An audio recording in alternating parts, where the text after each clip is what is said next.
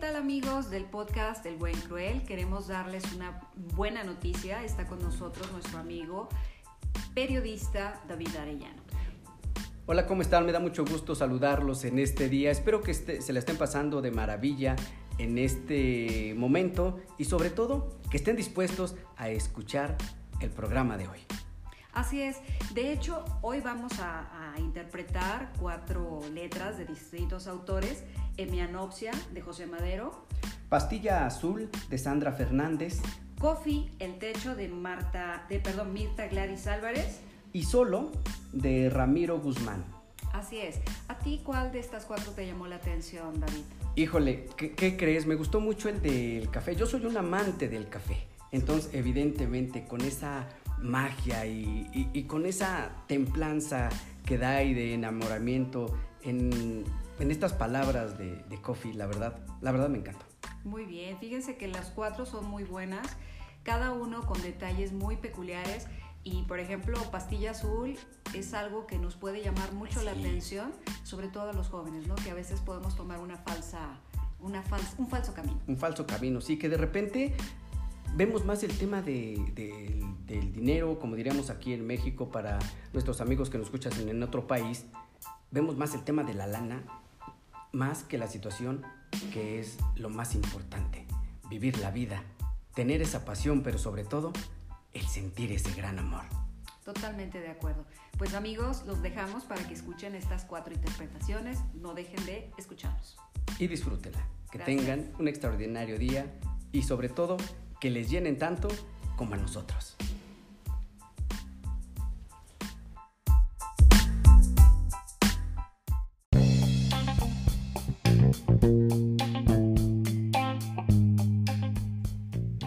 Ahora voy a hablarte del excelente trabajo de Sandra Fernández Delgado. Y para mí es un honor hablar de ella porque es compañera de este podcast El Buen Cruel. Sandra Fernández Delgado, de ocupación contador público, pero escritora por devoción y convicción. Radica en Querétaro, pero es originaria y nacida en Toluca la Bella, Estado de México y ha publicado sus artículos en el Universal de Querétaro. Hoy en día es editora del Buen Cruel, que es una plataforma de impulso para escritores, un círculo de lectura, en donde cuya plataforma impulsa precisamente también la lectura y ha participado de manera activa en talleres literarios como son Ángulos de la Narrativa, Casa Tomada, Letras de a Granel. Es autora de la novela El espíritu de Guayamón, cuya obra pertenece al género del realismo mágico que trata de descartar la riqueza de la cultura maya, el esplendor de la industria enequera y la belleza de la hacienda de Guayamón, así como las distintas costumbres y tradiciones que hay en Campeche. Ahora bien, pues voy a dar paso a hablar del excelente trabajo de nuestra amiga Sandra Fernández Delgado.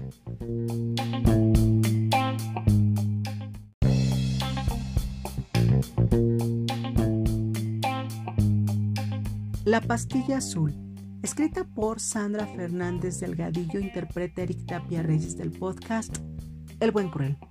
La pastilla azul. Me tambaleaba entre las húmedas piedras con ligeros rastros de lluvia y la cantidad suficiente de alcohol que paseaba por mis venas, manteniéndome en un estado de alerta. Sabía que un trago más y me perdería en la inconsciencia. Ahí estaba yo, en las callejuelas de Valle de Bravo, con la imperiosa necesidad de probar por primera vez la libertad, la perdición, el desenfreno de la explosiva y efímera juventud.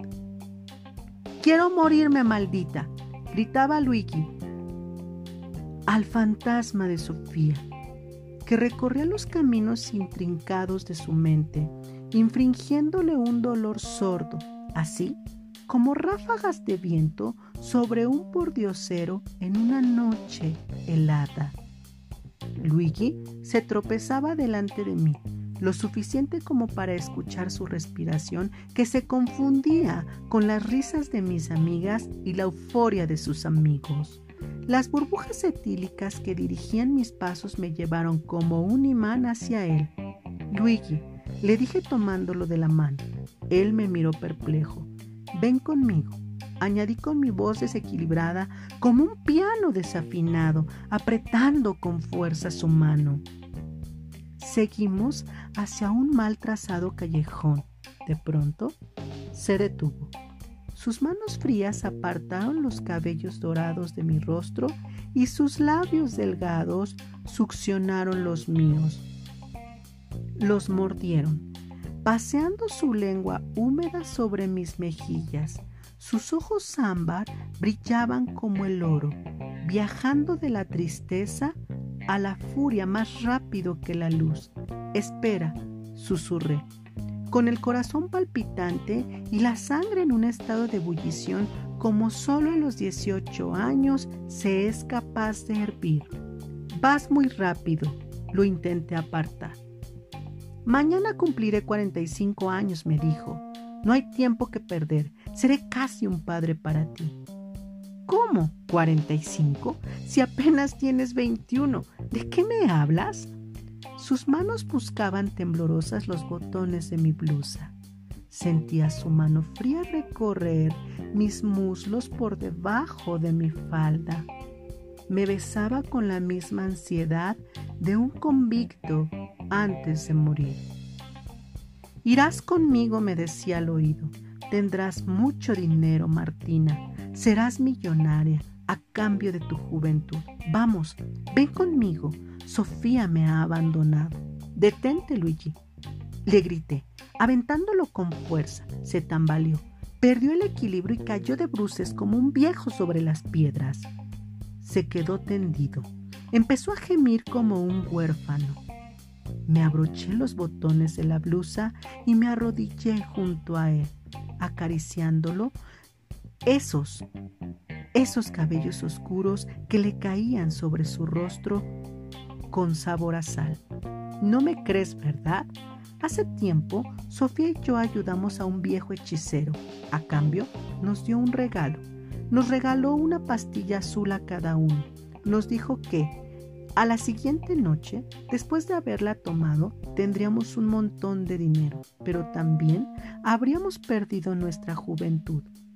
Entrelazó sus manos sobre su pecho. Incrédula, lo escuchaba, podía ver la noche a través de sus ojos apagados. Y le pregunté, decidimos que la tomaríamos. Venimos a este lugar para celebrar que seríamos millonarios. Y hoy, al llegar el momento de tomar las pastillas, entrelazados los brazos, al igual que lo hacen los novios como cuando brindan, en ese estúpido ritual, sonrió y una vez que me la tragué, pude ver la verdad en sus ojos. Sofía no se tragó la suya, extendió su mano y me la devolvió. Después se soltó a llorar pidiéndome que la perdonara. Luigi ya no pudo terminar la frase. Sus ojos se nublaron de nuevo y la voz se quebró. Me dijo que no podía perder los mejores años de su vida de un día para otro solo por dinero. Ella quería tener hijos, viajar, escuchar, estudiar y hacer muchas cosas. Y se fue, me abandonó. Entonces lo entendí. Sofía no me amaba. Me dijo Luigi levantándose de un salto y extendiendo sus manos para que me incorporara también. Me sujeté de él.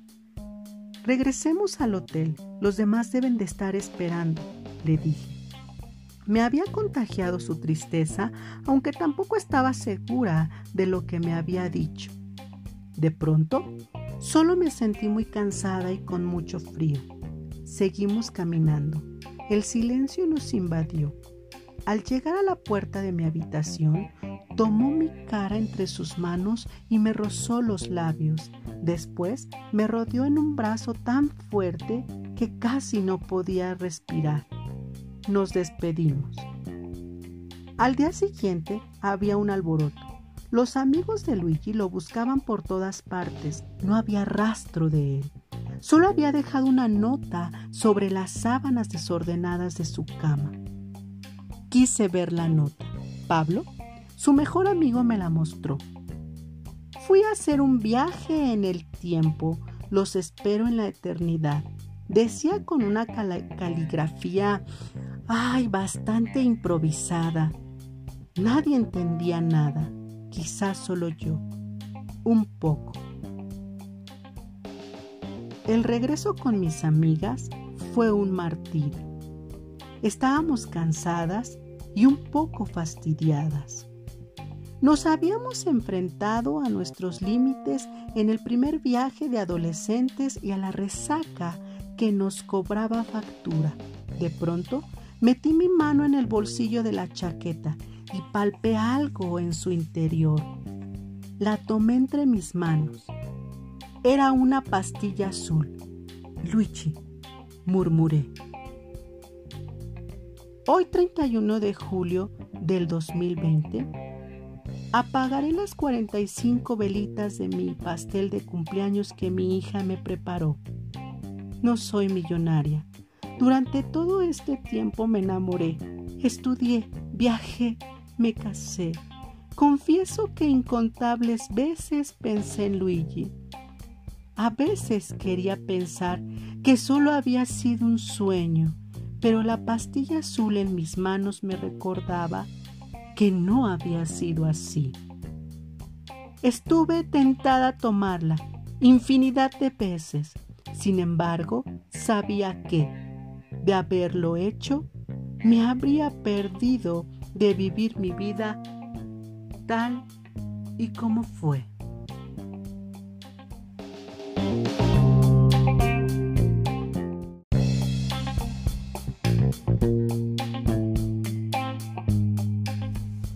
Amigos, bueno, pues permítanme ahora presentarles a José Luis Madero Galán, quien es originario de Torreón, Coahuila. José Luis desde muy joven ha mostrado gran interés por las bellas artes como la literatura, la pintura, la música, así como el cine y la arquitectura. Asimismo, ha hecho algunas prosas, algunos cuentos inspirado en la letra de autores como Cormac McCarthy, C.S. Lewis y J.R. Tolkien, entre otros.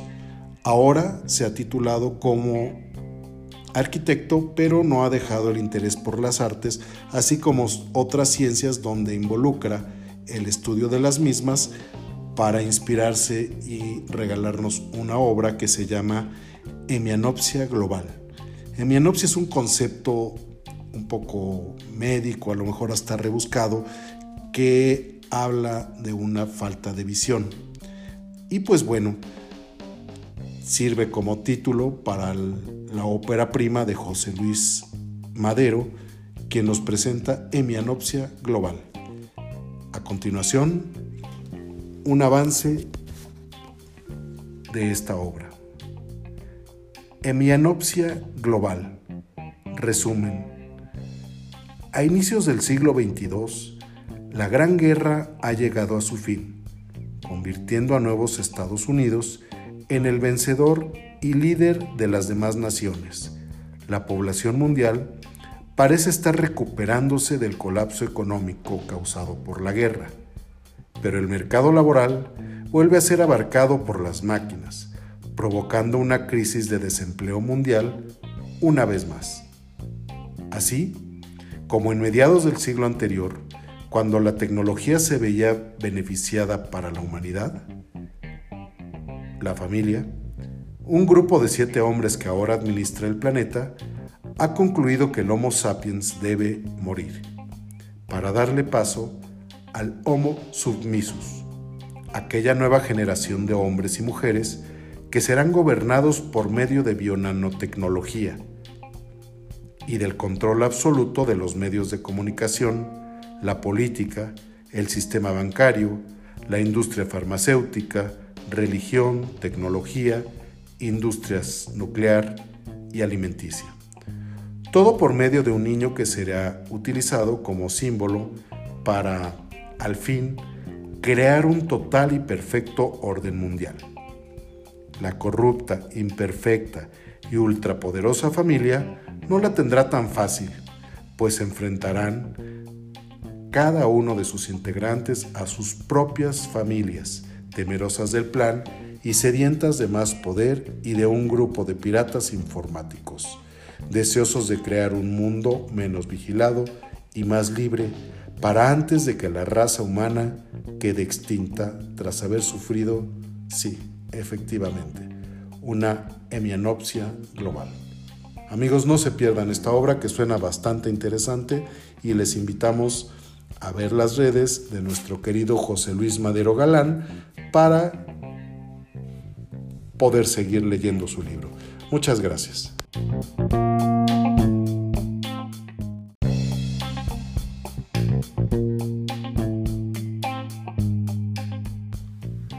¿Qué tal amigos del podcast El Buen Cruel? En esta ocasión quiero presentarles a Mirta Gladys Álvarez. Ella nace en Argentina, Buenos Aires. Nos comenta que ella escribe desde los 12 años como una necesidad de transmitir esa sensación desde una hoja de papel.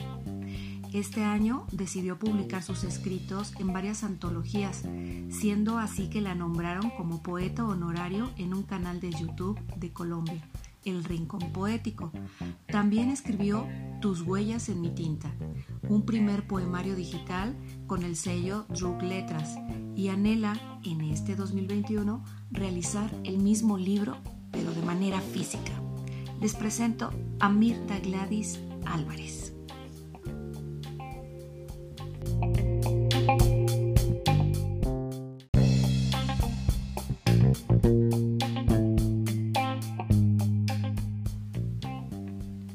Coffee y el techo.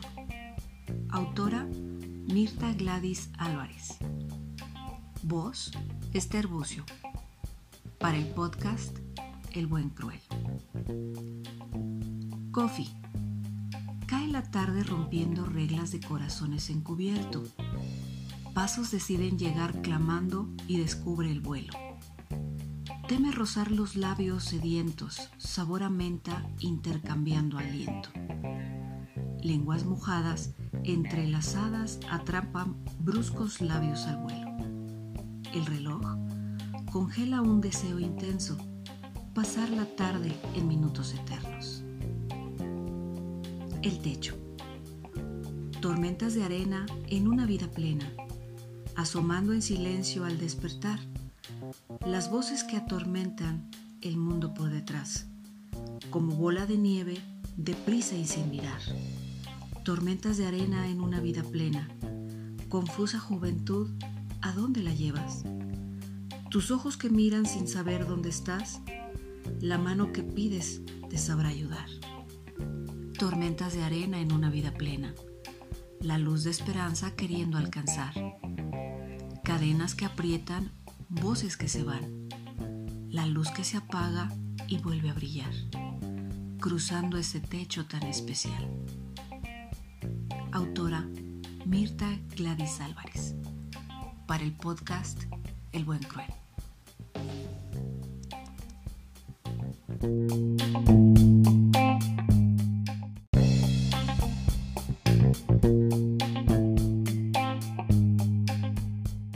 Hola, me da gusto saludarles el día de hoy, esperando que se encuentren bien y disfrutando de este maravilloso día. Hoy quiero hablarles de un poeta uruguayo, periodista, pintor y coautor. Me refiero a Ramiro Guzmán Zuluaga. Él ha publicado más de 30 libros en Europa y Latinoamérica, recibiendo así múltiples reconocimientos a su obra literaria y pictórica. Sus obras más destacadas son La leyenda de los Eoeses, Saquito Turquesa, El cielo peregrino y Espuma. Hoy les voy a presentar un relato corto titulado El Solo, interpretado por David Arellano Ortega. Disfrútenlo. No sé en qué parte de la Tierra ni en qué milenio futuro naro. Lo cierto es que un tipo caminará solo por un mundo completamente inanimado todo menos él será objeto. No soplará el viento, ni se moverán las aguas. No cantarán los pájaros, ni bailarán las niñas, los seres, momias. La existencia yacerá, cataléptica, muerta. Y en medio de todo esto, mi vagabundo rogará por la más minia compañía, por el más insignificante sonido. Ya medio loco el hombre saltará y gritará entre cosas estáticas que no lo oirán. Las escupirá, las golpeará, pero nada. La quietud parecerá eterna, el silencio irrompible. Mas un día, en menos de un segundo, todo estallará. La civilización seguirá corriendo sin saber que una vez paró. Altísimas velocidades volverán a ser desarrolladas, miles y miles de kilómetros por hora. Los ruidos serán constantes, nada ni nadie se detendrá. Entonces nuestro hombre buscará. Señor, señora, oigan, por favor escu... alguien que me tenga en cuenta, que me hable. Y cada vez más loco, el sujeto seguirá solo como antes, en silencio, porque silencio es el ruido cuando no se escucha, porque es quietud en movimiento cuando no se detiene, porque en rutina se transforma todo lo que es siempre. Ramiro Guzmán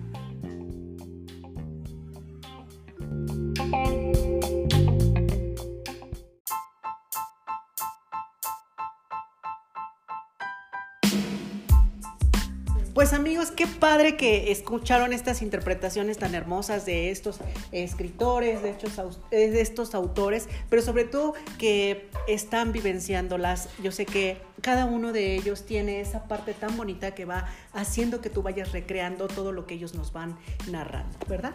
Por supuesto, un episodio excelente, lleno de poesía, tres poemas, una narrativa bastante interesante que nos habla un poco del futuro, nos habla de algo que viene como imaginando, empujando esta, la gente nueva que nos está aportando mucho a la letra y toda esta composición poética que siempre nos llega y nos llega profundo, ¿verdad?